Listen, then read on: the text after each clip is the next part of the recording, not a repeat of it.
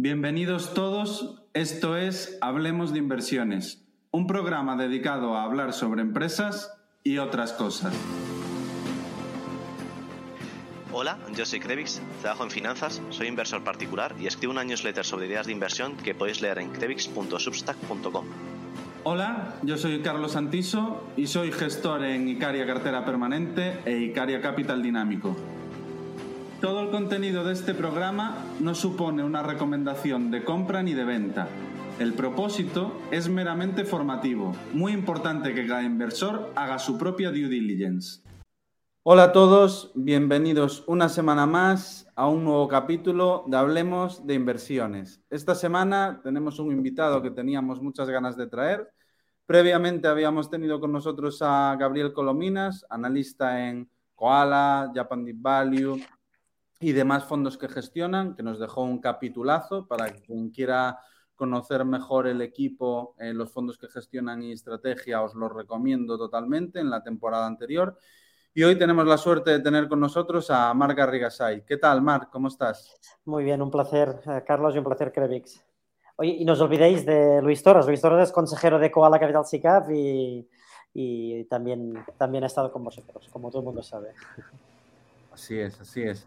Pues Marc, para todos aquellos que no te conozcan, que entiendo que muchos de nuestros oyentes sí te conocen, ¿podrías hacernos una breve introducción sobre tu carrera en mercados? Sí, bueno, eh, eh, como tengo una edad, es un poco, voy a hacerlo muy corto. Uh, la verdad es que desde los 18 años que me apasionó los mercados financieros y empecé a invertir por mi cuenta. Um, eh, eh, yo digo, es muy importante la carrera, en lugar de estudiar las asignaturas, lo que hacía es, me empapaba de libros de bolsa, de mercados financieros americanos, de revistas norteamericanas, y me pasé la carrera eh, pues eh, aprendiendo de lo que me gustaba, ¿no? Eh, entonces eh, empecé a nivel particular y luego, y luego pues empecé profesionalmente, ¿no? La verdad es que toda mi vida me he dedicado a gestionar dinero de, de otros, porque cuando digo que empecé con 18 años que, gestionaba dinero de amigos, ¿no? Y que aunque parezca una estupidez, como vive una crisis, es la forma de, curtirte y de aprender de verdad a ser gestor profesional, ¿no? Porque, porque por ejemplo, esta crisis del 2022, ¿no? Mm, obviamente ayuda mucho haber pasado la crisis del año, dos, dos, del año 2000, ¿no? Porque la burbuja de Internet fue exactamente igual o muy parecida a la, a la, del 2021, ¿no? La euforia de multiplicar en bolsa las empresas que perdían dinero porque era el futuro y, el dinero concentrado en los valores de innovación. Entonces, bueno, es muy importante eh, pues haber vivido etapas mm, en las que hayas sufrido periodos complicados porque es la forma de aprender, ¿no? Por desgracia, en nuestro sector, como con muchos, pero nuestro más, con sangre se aprende más, ¿no? Entonces, empecé a, eh, a nivel profesional, en gestoras de fondos de pensiones y de agencias de valores. Y enseguida ya pues uh, me pasé a fondos de inversión eh, y por tanto pues llevo pues 25 años uh, gestionando mm, dinero de terceros y sufriendo y divirtiéndome con los mercados, ¿no? Porque al final si no es una pasión es imposible, no hay nadie en el mundo que pueda gestionar y dedicarse a los mercados sin tener pasión porque porque las, las, partes malas son muy duras, ¿no? Y por tanto, eh, solo puede ser un, una pasión, si no es imposible dedicarse a ello. Sin duda, lo has, lo has explicado muy bien. Y comentabas el, el auge que hubo eh, los años pasados en las compañías que no generaban beneficios y que multiplicaban por 3, 4, 5. Fue una absoluta locura. Eh, es un aprendizaje que nos ha dejado los últimos años de cómo funcionan las burbujas. Bueno, un aprendizaje que se suele repetir ¿no? a lo largo de los ciclos. ¿Y cómo estás viendo ahora el inicio de año donde parece que lo cíclico, el año pasado había un consenso prácticamente entre todos los analistas de que íbamos a tener en 2023 una recesión, empieza 2023 y todo lo cíclico es lo que está teniendo un mayor repunte. Por ello, índices como los europeos, que están bastante cargados de cíclicas, autos, bancos y, y demás, eh, están teniendo un año muy bueno. ¿Qué, cómo, cómo, lo ves esto? Sí, bueno, difícil pregunta. La verdad es que uh, en los mercados siempre hay movimientos a corto, a medio, a largo y es muy difícil conseguir separar unos de otros, ¿no? Eh, porque hay rebotes al alza o rebotes a la baja cuando algo ha subido mucho que, descansa o al revés, ¿no? Cuando cae mucho y luego rebota. Estos son movimientos poco importantes, ¿no? Y lo importante es lo de fondo. Entonces aquí se juntan muchos movimientos, ¿no? Primero hubo una burbuja en el 2022, ay, perdón, en el 2021, que aún nos cuesta reconocerla porque estamos muy cerca. Yo siempre digo a la gente, el año pasado lo decía mucha gente, venimos de una mega burbuja y mucha gente decía, pero no exagere, tampoco no era para tanto, claro, y a medida que te vas separando, necesitas separarte el tiempo para ver que era una burbuja, ¿no? Claro, yo viví la del 2000 y es igual, entonces cuando lo peor es lo mejor, o sea, cuando la gente dice, no, el EBITDA mm, o el, beneficio no existe, lo que vale son las ventas y los usuarios, ¿no? Y las páginas web vistas, que es lo que se hablaba en 2000, em, es que la gente es como si se vuelve loco temporalmente. Se volvió loca durante un año. Y volver loca significa que cualquier medición de renta de una empresa se olvida, se tira la basura y se tiene que comprar porque es el futuro. Entonces, es el único, hay pocos momentos en la historia que tú una empresa que tenga pérdidas sea una ventaja. O sea, si tú sacabas a bolsa una empresa con pérdidas, es la que multiplicaba por 2, por 3, por 4, por 5. Si tenía pequeños beneficios, no te iba a subir en bolsa porque no tenía, no tenía potencial. Ese era un poco el argumento, ¿no?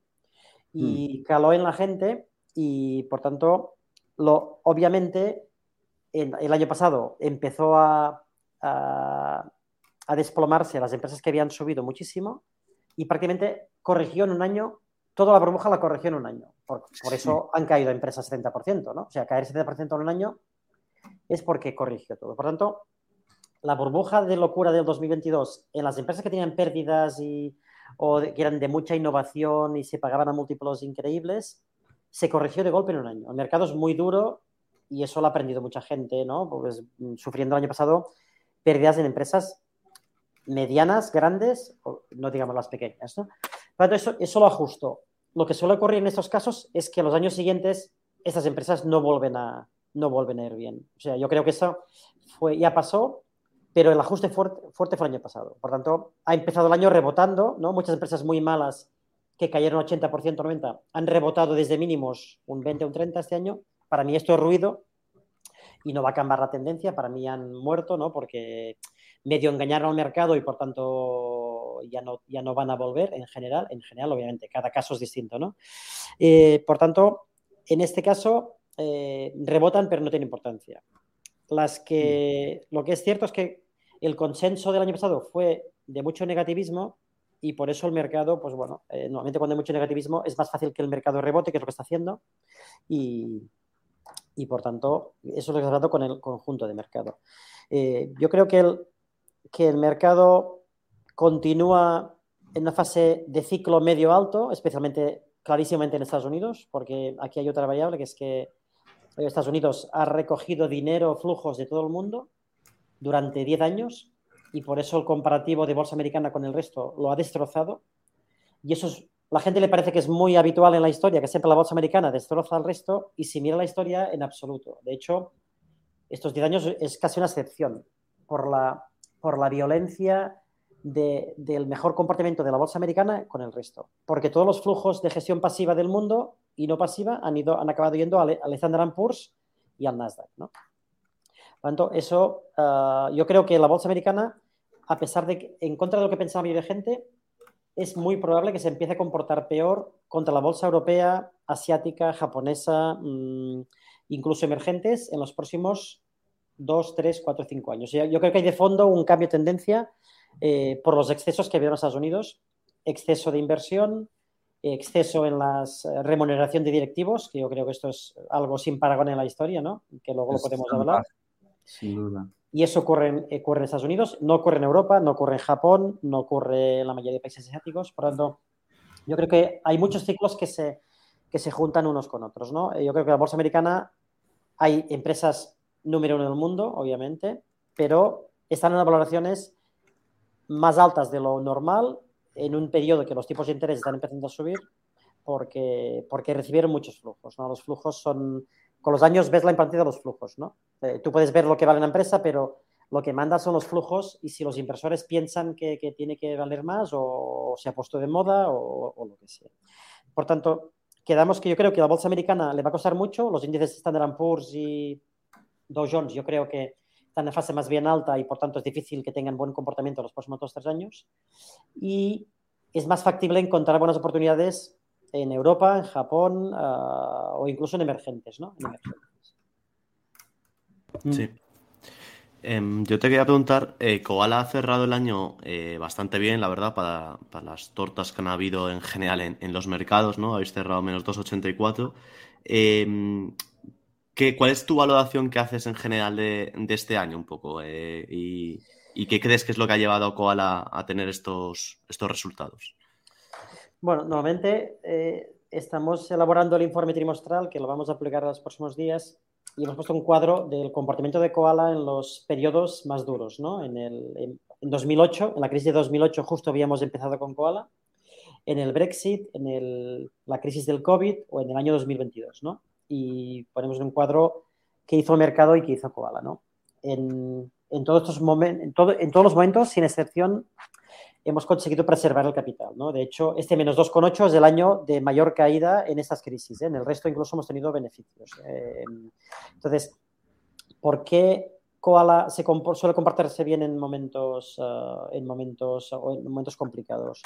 Eh, porque a nosotros nos gusta mucho entender la, la descorrelación entre activos y cuando hay una crisis las correlaciones tienden a uno, ¿no? Eso es lo que sabe la gente que es un poco más matemática, lo sabe enseguida. Mm, cuando todo el mercado sube, tú diversificas invirtiendo en bolsa europea, americana, japonesa, eh, asiática, etcétera, en bonos, en no sé qué, pero, pero cuando viene una crisis, todo cae de golpe, porque hay salidas de flujos. Entonces, las correlaciones se van a uno y la diversificación que tú creías que tenías, en realidad no era diversificación, todo te cae. Entonces, la única forma de, tener descorrelación, en primer lugar, es usar derivados de cobertura, obviamente, primero. Y luego, si puedes, introducir activos en la cartera que sean totalmente distintos. Y eso no es fácil. ¿eh? Entonces, en Koala, que hemos tenido todo el año pasado y el anterior, hemos tenido minas de oro. Normalmente tenemos entre un 5 y un 10% en minas de oro y diamantes. Por ejemplo, lo interesante es que las minas de oro con las de diamantes tienen correlación negativa, lo cual con un poco de diamantes, eh, pues eh, además te ayuda a, a, descorrelacionar y a reducir la, volatilidad de la cartera. Y, en la cartera hemos tenido además agricultura, que la hemos ido introduciendo estos años, y los activos agrícolas también se comportan distinto de la bolsa. Por tanto, hemos tenido en cartera, además de algo de energía, por tanto, hemos tenido en cartera eh, activos reales realmente descorrelacionados y, y, luego, evidentemente, coberturas. ¿no? Y es la forma de, y además que veíamos que había una cierta burbuja, en la carta de principios de año lo avisamos, que había como hasta ocho indicadores, lo pusimos en la carta, que indicaban que había demasiada euforia y por tanto, analizando lo que hemos hecho en el año, no hemos tocado casi la cartera y eso demuestra que la cartera, la que teníamos a principios de 2022, es casi la que hemos mantenido a final de año. ¿Qué hemos, qué hemos realizado? Mucho trabajo en derivados, ¿no? en coberturas, que es lo que nos han acabado de, de ayudar. ¿no? Muy interesante. Comentas en varias ocasiones el uso de derivados y coberturas. ¿Nos puedes contar un poco cómo utilizáis, sobre todo en Koala, que es donde sois activos con derivados, cómo los utilizáis?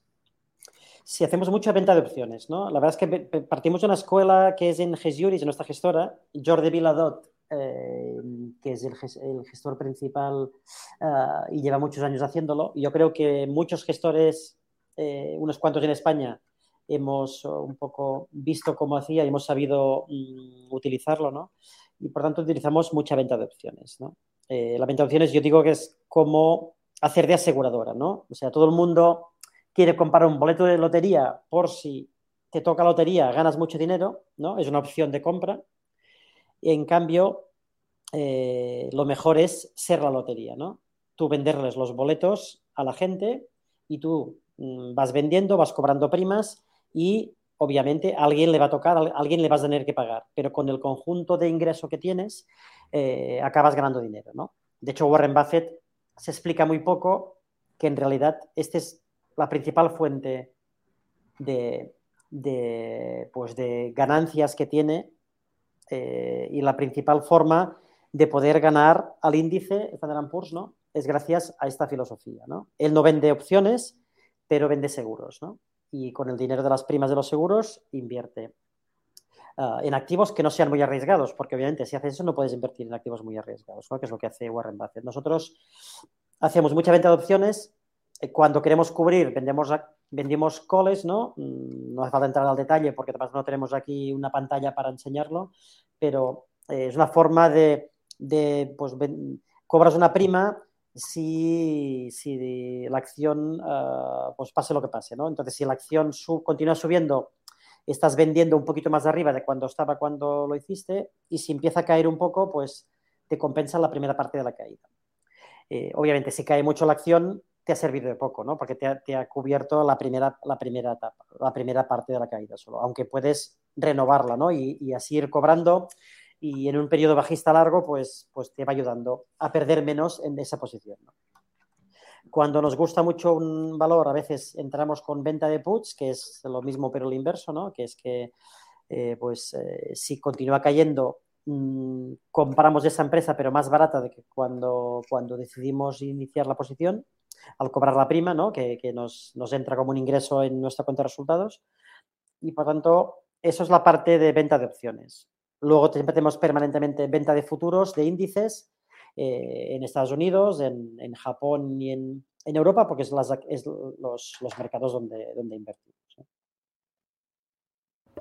Sí, eh, yo te voy a hacer una pregunta eh, sobre todo este tema al final de, de más sobre gestión, sobre cómo gestionáis los pesos dentro de la cartera. Que como, porque hemos hablado con muchos gestores, algunos prefieren mantener unos pesos torno al 3, eh, 3, 2,5% la mayoría de acciones, otros tienen a lo mejor eh, más peso en algunas, eh, algunas compañías, ¿no? Eh, están más concentrados. ¿Cómo lo hacéis desde, desde Koala? Sí, esta es, una pregunta importantísima a nivel profesional, ¿no? Bueno, y también para un inversor particular, obviamente, ¿no? Si tiene una cartera de 15 valores, ¿qué peso le da, no? Eh, hay, aquí cada maestrillo tiene su librillo. Normalmente la gente que empieza suele decir, mira, hay que concentrar mucho porque he leído un libro que es que, claro, ¿para qué vas a invertir en 20 si con 7 que tú las conozcas bien, eh, pues no necesitas 20 valores, ¿no? Claro, eso es muy, muy bonito en, la teoría. En la práctica, normalmente, empiezas a ver que hay minas por todos sitios, ¿no? Entonces, yo digo, nosotros también tenemos, solemos tener 2-3% por posición Solo tenemos Constellation Software con un 6, 6 y pico por ciento, porque realmente estamos convencidos del doble que el resto o el triple, ¿no? Y por tanto hacemos este peso. Pero yo siempre digo, tú para invertir un 7% en una empresa, imagínate que inviertes un 9% de todo tu dinero de tus clientes en una sola empresa. Para mí, deberías casi vivir al lado del CEO. O sea, ¿tú, tú qué conoces de esa empresa? Puedes leer muchísimo, pero la única forma de conocerla no sé, 8 sobre 10, imagínate, 8 sobre 10 sería vivir todo el día con el CEO, estar todo el día al lado de él, ver noticias que tiene, lo que hace, cómo va la empresa. Mm, eh, pero incluso así sería 8 sobre 10, no sería 10 sobre 10, porque la empresa no es solo el CEO. No estarías viendo las tiendas, no estarías viendo eh, filiales internacionales, no sabrías qué hace el vicepresidente, que quizás es muy importante. Cuando incluso estando al lado del CEO, eh, además debería saber mucho de ese sector. Quizás seguramente habla de temas muy, muy técnicos que tú no sabes. Por tanto, estando al lado del CEO sería 8 sobre 10. Pero claro, si vives muy lejos de esa empresa, ¿qué puedes conocer? ¿4 sobre 10? ¿3 sobre 10? ¿2 sobre 10? Eh, o sea, ¿qué capacidad tienes de, de entender un cambio en, en, el otro, en el otro punta del mundo que te afecta a tu empresa y que tú mmm, pudieras anticiparlos? Muy difícil. Por tanto, yo creo que es mejor ser humilde y diversificar y casi, ningún, casi nunca pasamos del 5%, eh, tiene que ser una excepción muy excepción como es Constellation Software. Y eso también lo hacemos en Japón. En Japón aún, aún es más lógico.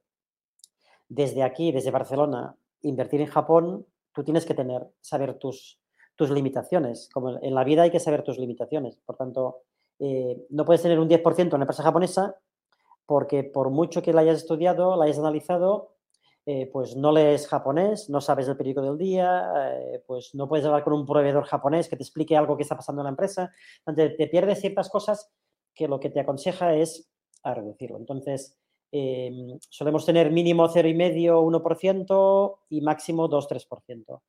¿Cómo damos más peso? Obviamente, estemos más convencidos si está más barata y si la empresa es más grande y por tanto tiene menos riesgo de sorpresa, sorpresa negativa que, te, que te hunda el valor. Perfectamente explicado, yo creo. Eh, sobre todo eso, la cercanía con el CEO y demás, eh, con ese ejemplo que has puesto es, muy bueno. Eh, pues nada, yo creo que por este lado yo estaría en la parte de gestión.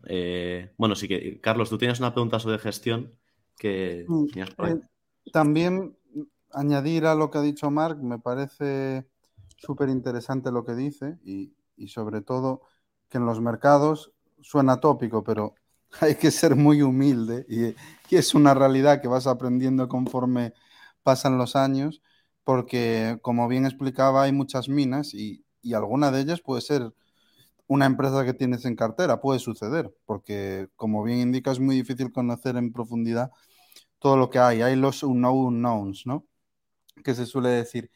Y lo que he visto es que los eh, gestores con más experiencia que hemos traído, pues hablamos de Mark, hablamos por ejemplo de John Titt, que lleva 20 años haciendo un 16% anualizado, hablábamos de Pepe Rebuzner, eh, bueno, grandes gestores, que todos los que vienen por aquí son gestores espectaculares, pero nos han dicho lo mismo, que quizás inicialmente sí que concentraban más, pero conforme han ido pasando los años, han ido dándose cuenta de que mm, es jugársela y que al final si tienes un buen proceso, un buen análisis, no es necesario jugársela. Vas a acertar en porcentaje bastante más de lo que te equivocas y con la diversificación puedes generar eh, alfa igualmente sin tener que arriesgar eh, demasiado. Y me parece muy representativo porque lo que se suele ver en, en Twitter, en las corrientes, es siempre pro concentración cuanto más mejor y,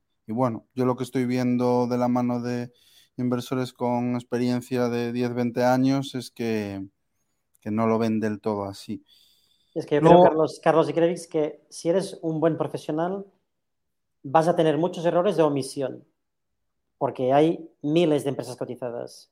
O sea, es imposible estar, conocerlas todas, eh, que, puedas llegar a invertir. Te puedes perder muchas inversiones muy buenas, obviamente. Nos va a pasar siempre y continúa pasando. Lo que no puedes tener es un error grave en una inversión realizada. Eso no puede pasarte nunca. Y nunca es casi nunca. O sea, claro, tú vas a estar gestionando 40 años, puede ser que haya noticia muy brutal, pero entonces no puede ser que te pese el 9% de tu cartera. No puede ser. O sea, eso es, lo, eso es porque te hunde, te hunde pues la rentabilidad de quizá de uno, dos años, tres años, y además te deja pues, eh, pues con, menos confianza, el equipo tiene menos confianza, entonces es el cliente también, por lo tanto, yo creo que es el control, nunca se habla del control de riesgo, siempre se habla de la rentabilidad en nuestro sector, nunca se habla del control de riesgo. Lo primero es el control de riesgo. Buffett no es el mejor por la rentabilidad, es el mejor por el control de riesgo. Luego la rentabilidad te viene añadida y obviamente todos buscamos rentabilidad, pero el control de riesgo es cuando, cuando pasan cosas complicadas en tu empresa o en que tienes invertido o en el mercado, es cuando ves eh, cómo tenías tu control de riesgo. Sí, y yo por, añadir, yo creo que también esta corriente a lo mejor viene mucho también porque hay muchos mm, super inversores, ¿no? De estos o inversores más como leyendas, digamos, ¿no? Eh, los, los Bill Ackman, Einhorn y demás, que muchas veces tienen carteras muy concentradas, ¿no? Y suelen ser, pues, eh, gente que muchos eh, inversores siguen y al final quieren como copiar un poco el estilo o padecerse a ello y demás. Y bueno, pues al final no es lo mismo gestionar un hedge fund que, que ni un fondo UCITS ni una cartera privada. Y, bueno, también tienen unos recursos ellos que no tienen el resto de inversores, ¿no? Y, saben cuándo concentrar más, cuándo menos, etcétera. Ahí está la clave. Eso es muy bueno, porque es lo que decía antes, hay que saber tus debilidades. O sea, si tú vives en Nueva York y tienes 20 analistas analizando una sola empresa, quizá yo también invertiría el 12%, porque además lo permite la legislación de hedge fund, ¿no? O un 15% en un valor, porque ha pasado algo y has, dedicado tantas horas que estás muy convencido. O sea, yo no digo que no pueda ser, o sea, cada, cada uno tiene su estilo, pero tienes que saber tus debilidades. Cuando tú no puedes pretender, eh, pues eh, si no tienes 50 analistas analizando un sector muy complicado en todos los países del mundo, pretender saber que esta empresa lo sabes todo, ¿no? Eso es, eso es eh, estos gestores que hablas, en algunos casos posiblemente pueden conocer muchísimo o una acción y por tanto de darle un peso muy alto, ¿no? O sea, si es lógico, todo lo que sea lógico eh, es bueno. Yo creo que, mm, que, ahí está la clave. Mm, hablamos de hedge funds que gestionan miles de millones y, y claro, eh, las reglas del juego, los recursos son diferentes. Eso, e, eso influye mucho en la convicción que puedas tener y sobre todo la recepción que te hacen las compañías en las que inviertes, ¿no? O sea, hablamos de, otra liga por volúmenes. Y pasando a una, nueva pregunta, eh, quería decirte, todos estos años gestionando vehículos de inversión colectiva, ¿cuáles dirías que han sido tus principales aprendizajes en el mercado? Bueno, básicamente la, humildad es la más importante, porque parece una frase muy bonita que se dice sin sentido, pero quien gestionamos dinero lo sabemos muy bien, ¿no? Si al final siempre tienes periodos que, te van mejor las cosas y piensas que, no van a venir épocas malas, y la humildad es lo más importante, porque si no tienes humildad, no eres capaz de, de autopreguntarte, pero realmente estoy haciendo bien, realmente estoy tan convencido, realmente esto es lo que va a pasar seguro, o puede haber otro escenario, o puede ser que no haya hecho bien mi trabajo. Eh, entonces, eh, yo digo que el mercado es un destructor de egos, es el mayor destructor de egos que hay en la historia. Es decir, quien, quien tiene mucho ego, eh, pues se lo acaba llevando el mercado por delante.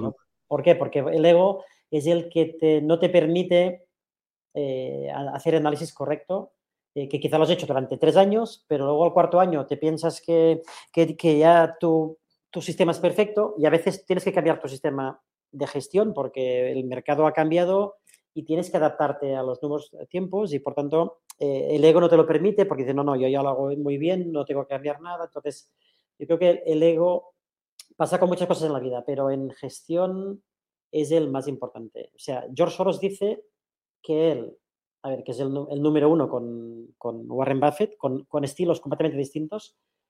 Eh, George Soros, y no lo dice solo él, lo dice Draken Miller, que fue su mano derecha muchos años, y cuando le preguntaron, oye, ¿qué es lo que más te impresiona de George Soros? George Soros dice que la clave es cuando empieza, cuando algo has tomado una decisión errónea, reconocerla lo antes posible. Y normalmente nadie lo quiere hacer, porque nadie quiere reconocer un error. Y George Soros dice, lo que mejor se me da y más disfruto es ver que me he equivocado en un análisis que había hecho, no, está cumpliendo y enseguida cortarlo. Enseguida cortarlo. Y esta es la forma, ¿por qué? Porque todos acertamos con muchas operaciones, ¿no? Pero si cortas las operaciones malas porque detectas que te has equivocado o que, o que el mercado no te está dando la razón, eh, eh, tienes que cortarlo. Entonces, eh, la mayoría de gente que invierte no profesional, y a veces pasa con profesionales, cuando una cosa va mal, empieza a ir mal, digo, bueno, ya, lo dejo para largo plazo, ¿no? Porque, mm, porque, bueno, estoy perdiendo, pero soy algún día... esto es como ya de... es como lanzar la toalla, ¿no? lanzar la toalla. Digo, bueno, en lugar de querer decir, me he equivocado, lo vendo para buscar otro valor que realmente pueda recuperar, pues no, pues uh, ya lo voy a dejar aquí. Entonces, eh, el ego es el que no deja tomar decisiones correctas eh, a inversores profesionales, particulares y ahorradores, ¿eh? a todos. ¿eh? O sea, hay que, obviamente, no es tan fácil saber cuándo te equivocas o no, ¿eh? no es tan fácil. Si eres profesional, deberías verlo más rápido. Si eres un particular, obviamente no tienes tanta experiencia y no es sencillo. Pero lo que no puedes es mm, que te nuble la vista y no quieres aceptarlo y si no lo aceptas no vas a... Un problema no lo solucionas si no aceptas que tienes un problema. Totalmente. Me parece me parece una lección muy buena. El hecho de, bueno, como esto está perdiendo, lo dejo para largo plazo, creo que es una reflexión bastante más habitual de, lo que parece. Y, cortar esas malas decisiones puede, puede ayudar mucho a mejorar los resultados. Mm. Yo quería comentar que, mm, eh, bueno, Mark tiene un blog que se llama Investors con no sé si lo he pronunciado bien, eh, que de hecho hace poco estoy hablando sobre los Medici, que a mí me gustó mucho los posts, pero que en 2020 hizo un post sobre cómo se había gestionado toda eh, la crisis del 2020 del COVID eh, dentro de, Koala. Y la verdad es que es, bueno, si Mark quiere comentar un poco por encima, ¿no? Pero yo creo que podemos dejar en las notas el link, que lo tengo por aquí. Y si Mark quieres comentar un poco cómo se gestiona una crisis así desde dentro de, un fondo, que a lo mejor a la gente le, les llama la atención. Sí, mm, yo creo que eh, igual que pasa con los mejores productos, eh, yo creo que un, producto financiero tiene que ser muy sencillo para el cliente porque es muy complejo por dentro. ¿no? Entonces, eh, nunca explicamos un poco por dentro el día a día de, gestionar ¿no? en Koala.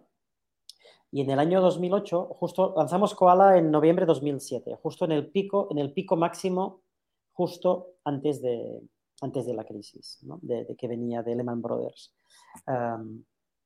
y, y en 2008 lo hicimos muy bien ah, y me arrepiento de no haber realizado como un diario anotaciones un poco del día a día para ver tus sensaciones, eh, los miedos, lo que pensábamos, qué hacíamos. Obviamente me acuerdo muchas cosas, pero no lo hicimos. Entonces en el 2020 eh, fue brutal, ¿no? cerrar todas las fábricas del mundo y toda la gente en casa a nivel coordinado nunca en la historia había ocurrido y por tanto el estrés que teníamos todos, imagínate los empresarios, ¿no? los, autónomos, eh, la gente que tiene una tienda, la gente que tiene un trabajo, pero los gestores eh, teníamos muchísimo estrés y por tanto lo que hicimos es, vamos a hacer ese diario que no hicimos en su día y por tanto lo que hicimos es anotar más o menos con todo el equipo eh, día a día lo que iba en el mercado y lo que hacíamos como usamos muchos derivados y es muy difícil explicarlo al cliente, pues bueno, ahí lo puede ver. Realmente es muy técnico y quizá mucha gente le puede aburrir porque son quizá 20 páginas, ¿no?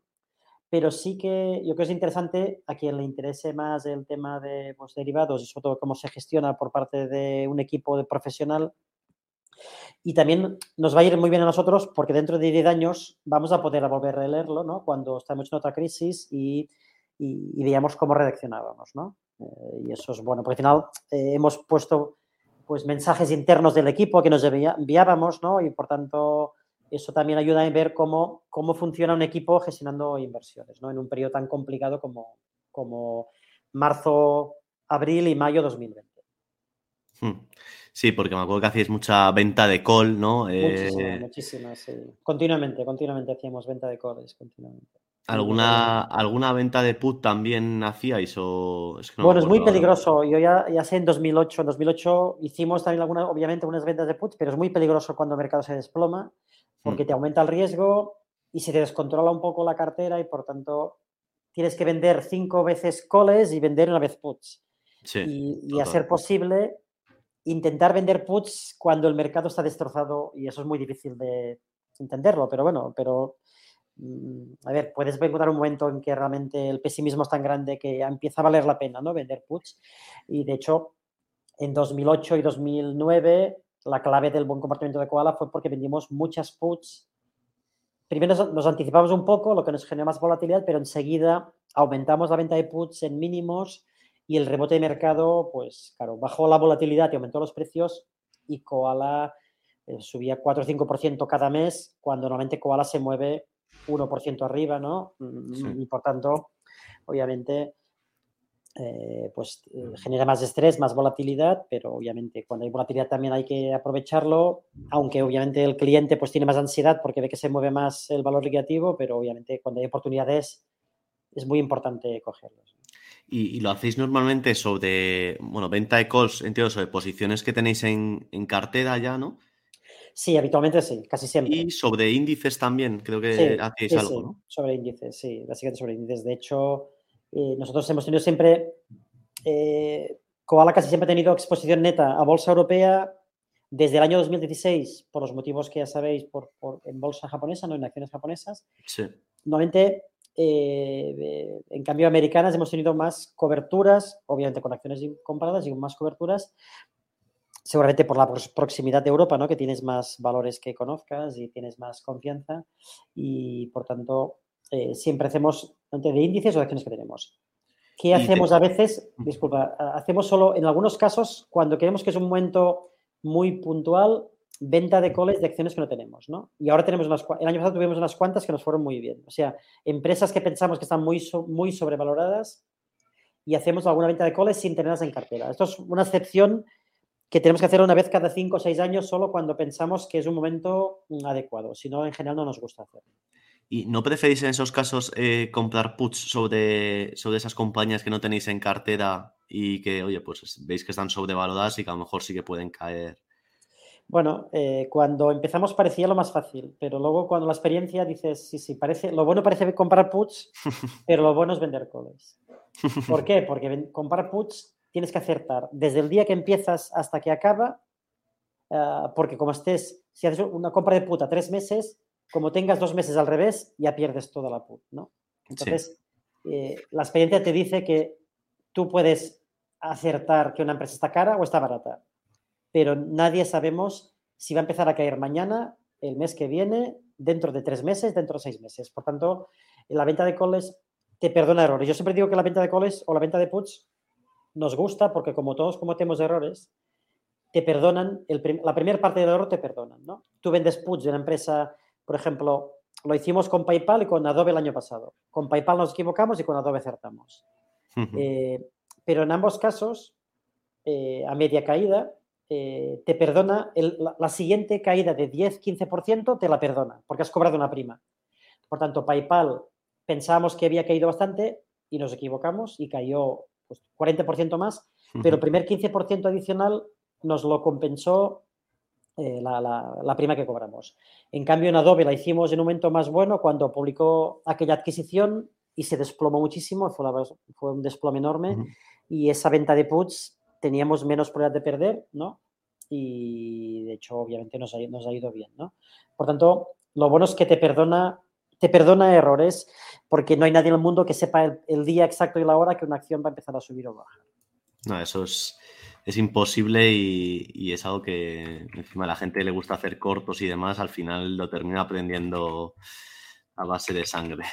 Eh, te quería preguntar sobre una compañía eh, que yo desde la, la, posición número uno, que es Constellation Software, eh, que es una compañía que también se ha sido bastante en, la comunidad española, ¿no? que está también en, varios fondos, es una compañía que gusta mucho ¿no? por, por el, track record tan bueno del CEO, de Mark Leonard. Em, bueno, hace poco hizo la, bueno, hace poco, hace un par de años, ¿no? Sería ya la spin-off de Topicus, eh, que en bolsa nos ha comportado muy bien em, y recientemente ha anunciado la, spin-off de, de, Lumin. Em, primero, la primera pregunta sería un poco, eh, creo que tenéis Topicus en cartera, un poco cómo, lo veis y, qué estáis haciendo con la posición. Y, la segunda parte sobre Lumin, si la estáis empezando a mirar o, para cuando salga bolsa añadirla al fondo también. Sí, y eso es importante relacionarlo con, la pregunta de los pesos, ¿no? O sea, tenemos eh, como un 6% o 6 y algo por ciento en Constellation de peso en Koala y tenemos en Topicus un 0,80%.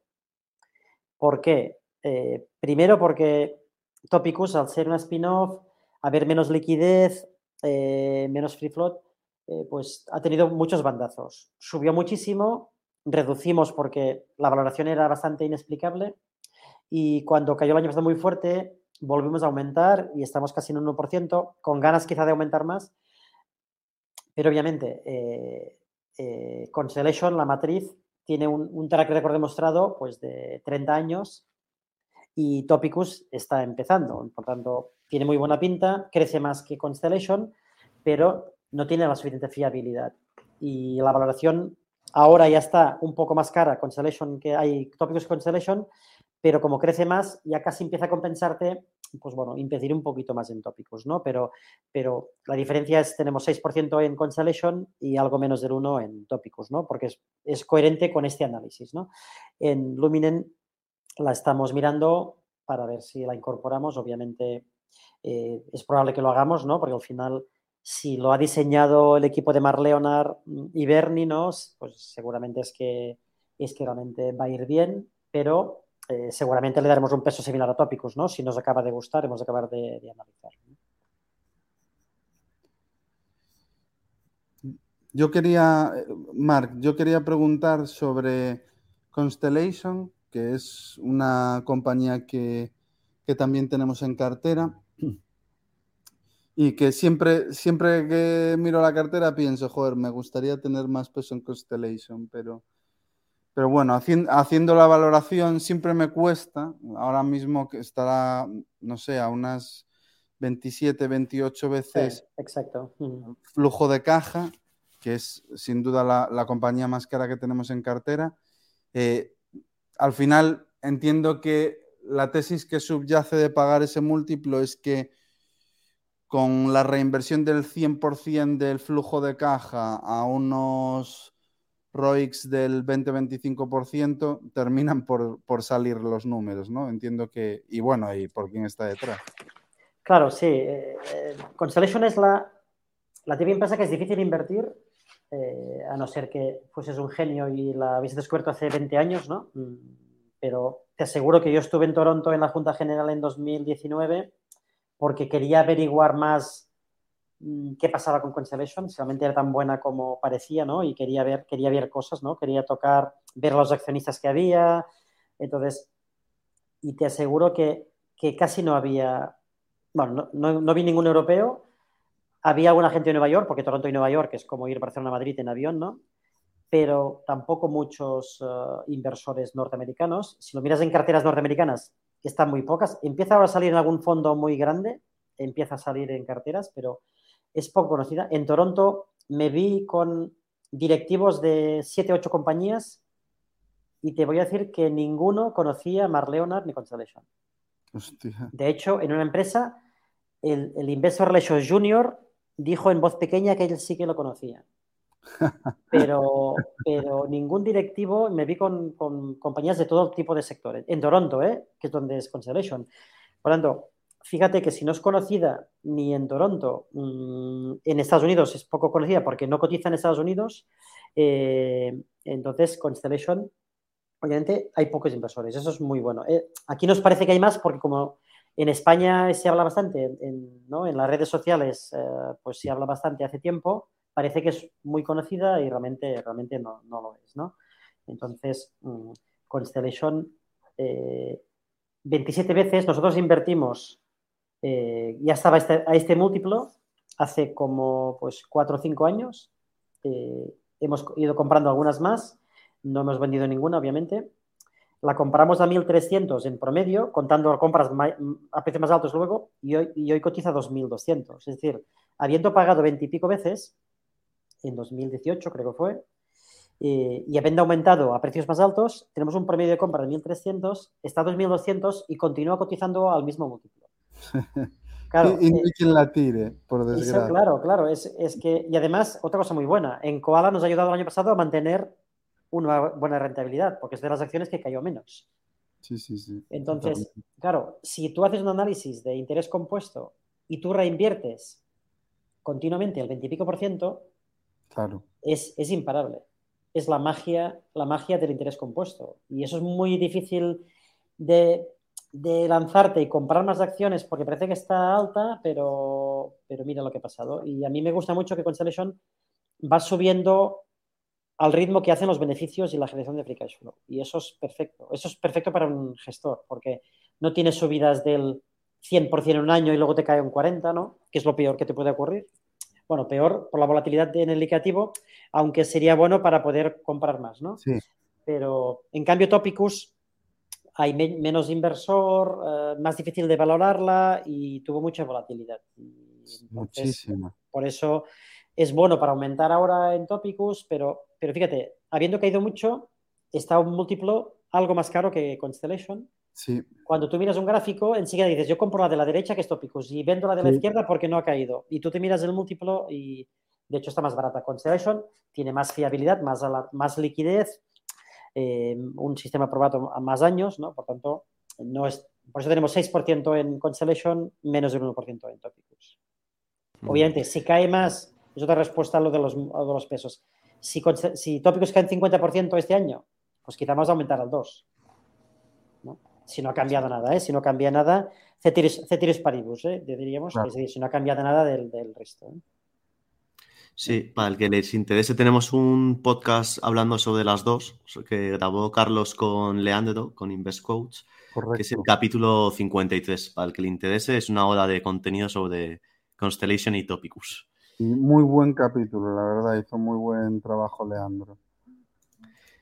Vale, continuamos eh, con, con, una posición que he visto que yo desconozco completamente, que es Biogaia, una empresa sueca de probióticos ¿Nos puedes contar cuál es la tesis de inversión y, qué os ha llamado de esta compañía? Sí, BioGaia mm, eh, nos, sorprendió mucho y es un ejemplo muy raro de una empresa que, factura 100 millones de euros últimos 12 meses, o sea que es pequeñita, aunque tiene mérito en probióticos vender 100 millones, pero obviamente es pequeña para una empresa cotizada, que una empresa pequeña tenga tantas eh, barreras de entrada y tanto potencial como tiene a veces empresas número uno, pues, eh, pues tipo pues Google o tipo Apple o tipo empresas de, primera línea. ¿no? Entonces, BioGaia es una empresa, a ver, nació en los años 90 de investigar, eran investigadores de dos investigadores suecos del SIDA eh, y desarrollaron muchos estudios sobre el lactobacillus reuteri, de acuerdo que mm, el reuteri viene de la leche materna y dos, empresarios suecos que transportaban comida de Francia a Suecia buscaban alguna forma de, conservar el alimento. ¿no? Entonces empezaron a descubrir a ellos y empezaron a ver si se podía aplicar. Y, les compraron los derechos para aplicarlo en temas de alimentación. Y primero eh, quisieron, vender un producto para, para ganadería que fuese sustitutivo de los antibióticos pero como era mucho más caro, en ese momento no había la preocupación que hay actual con el tema antibióticos y, no les pagaban, entonces no les fue bien. Luego intentaron introducir este, esta cepa en productos lácteos, pero no les fue bien porque también fue muy temprano, en los años 90 y tampoco no les salió bien. Hoy en día, estas dos ramas yo creo que les iría muy bien, especialmente la primera, ¿no? pero ya cambiaron de, de enfoque y en el año 2000 empezaron a enfocarse al producto para, pediatría o para, para adultos. Entonces, el Reuteri, la teoría que está detrás es, eh, era el jefe de investigación, que era Iván Casas, que era un peruano mm, que vivía en Estados Unidos. Él decía que, a ver, los pollos pequeños, a las crías de pollos, se comen las heces de sus madres y nadie se entendía por qué pasaba, Y obviamente es porque normalmente eh, cuando eres, cuando acabas de nacer, es casi todo estéril, ¿no? Y necesita la protección de la madre y una forma de hacerlo era, era comerse las heces, ¿no? Entonces, eh, Iván Casas, hay muchos estudios que dicen que, que obviamente la leche materna tiene el, reuter, el reuteri, que el reuteri es lo que te ayudaba a estas bacterias que te ayudaban a protegerte. Entonces empezaron a buscar cepas de reuteri en Estados Unidos con mujeres y descubrieron que la mayoría no tenían y lo sorprendió mucho. Entonces fue a Perú, porque es, es un hombre peruano, y tampoco veía que no habían en la mayoría de mujeres. Y hasta que se fue a los Andes de vacaciones y en ciertos poblados de la montaña tomó muestras de leche materna y cuando hizo el análisis descubrió que sí que todas aquellas mujeres lo tenían. Y esa cepa aún existe en la empresa y aún la utilizan para, para, vender producto. ¿no? Entonces, tienen más de 300 estudios clínicos y tienen más de 18.000 análisis con niños, con bebés, que eso tiene mucho valor y han creado una marca global que la recomiendan ahora pues médicos, dentistas, porque también tiene una parte que es para adultos en temas de dentistas. Y la clave de Biogaya es que todo el producto que lanzan en probiótico tiene un estudio clínico detrás. Todos. Y eso es la clave. Tú puedes comprar en, Amazon eh, pues kilos de probióticos con pastillas que no sirve de nada porque son pastillas de probióticos que no, están demostradas. En cambio, ellos solo venden producto demostrado, eh, que haya un estudio clínico. Por tanto, eh, es muy difícil crecer de esta forma porque conseguir que tener una demostración científica tiene que salir en, revistas científicas, etcétera. Y por tanto, ellos lo han conseguido, venden en los cinco continentes, de hecho venden 40 y pico por ciento de las ventas es en Europa, pero en Asia es 20 y pico por ciento y en, Norteamérica y Latinoamérica en 30 y pico por ciento, que tiene mucho mérito siendo una empresa muy pequeña y crecen al 20 y pico por ciento anual orgánico y absoluto, este año más porque con la caída del, con la subida del dólar, pues obviamente venden mucho internacional y les supuso más ingresos. Y la compramos cuando cotizaba 40 veces y hemos estado aumentando porque ahora cotiza 20 y pico veces. Y la acción cotiza un poquito más baja que cuando empezamos hace tres años. Mm, es otro caso similar en cuanto a temas de valoración. ¿no?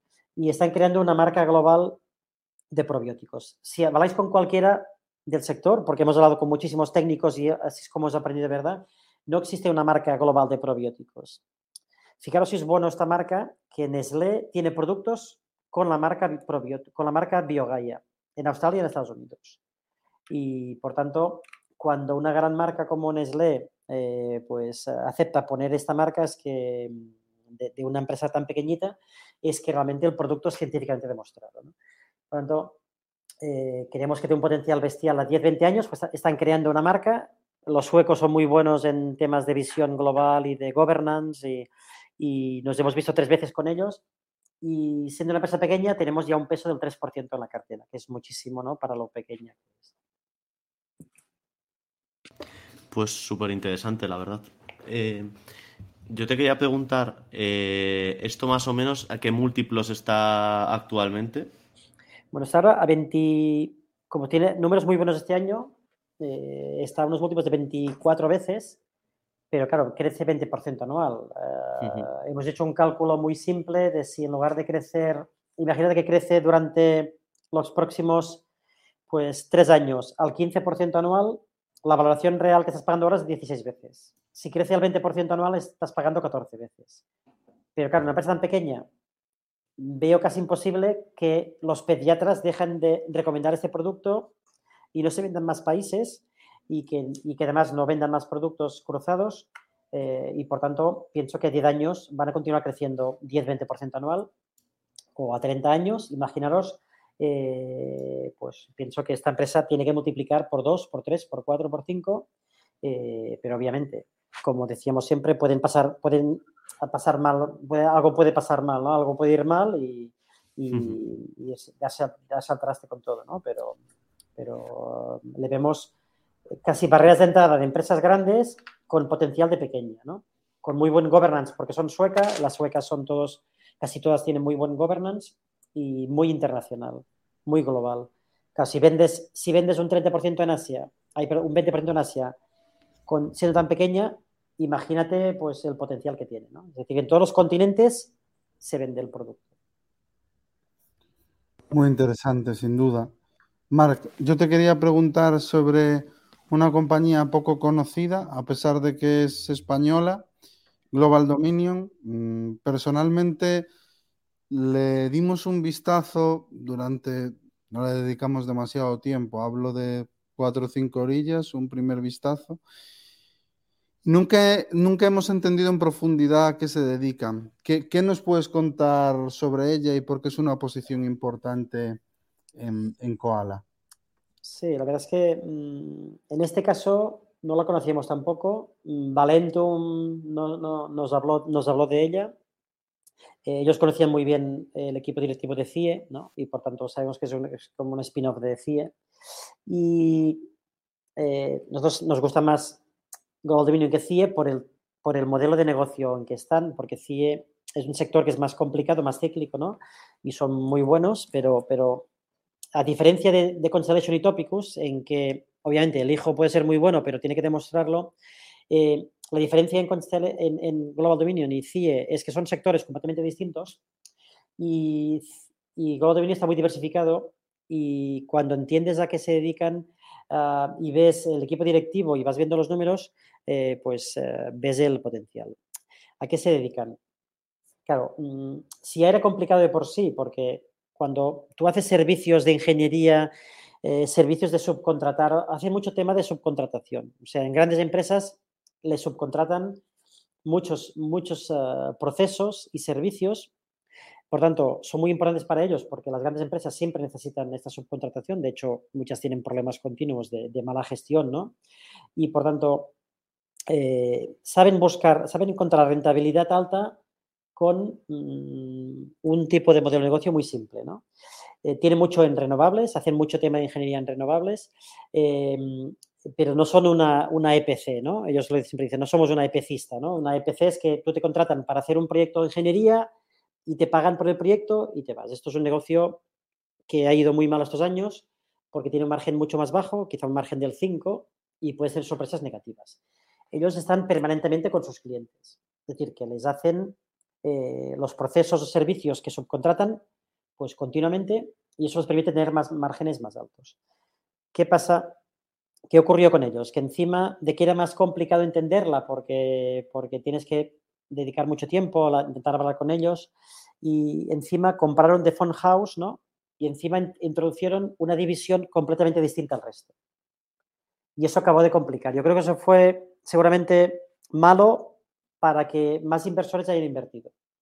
Porque Phone House, como Phone House, eh, tuvieron la mala suerte que vino el COVID, además, que son tiendas, ¿no? Son tiendas en la calle.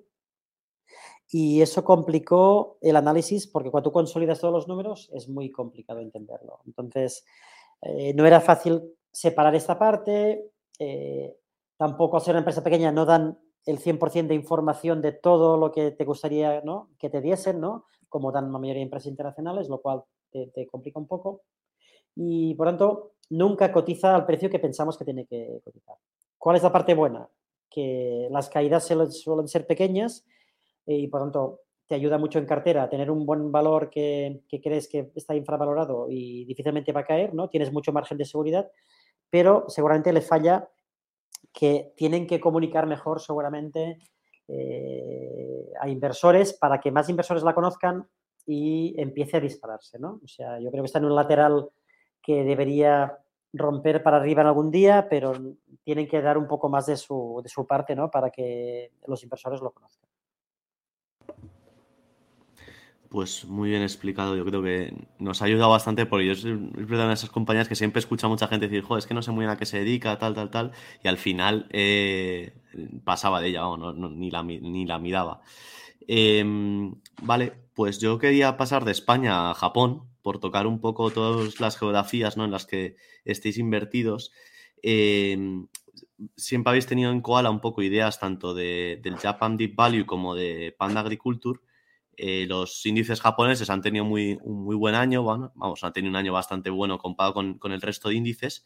Eh, y yo te quería preguntar sobre una compañía que es Murakami Corp y qué oportunidades estáis viendo en esta compañía y en general en el, mercado asiático.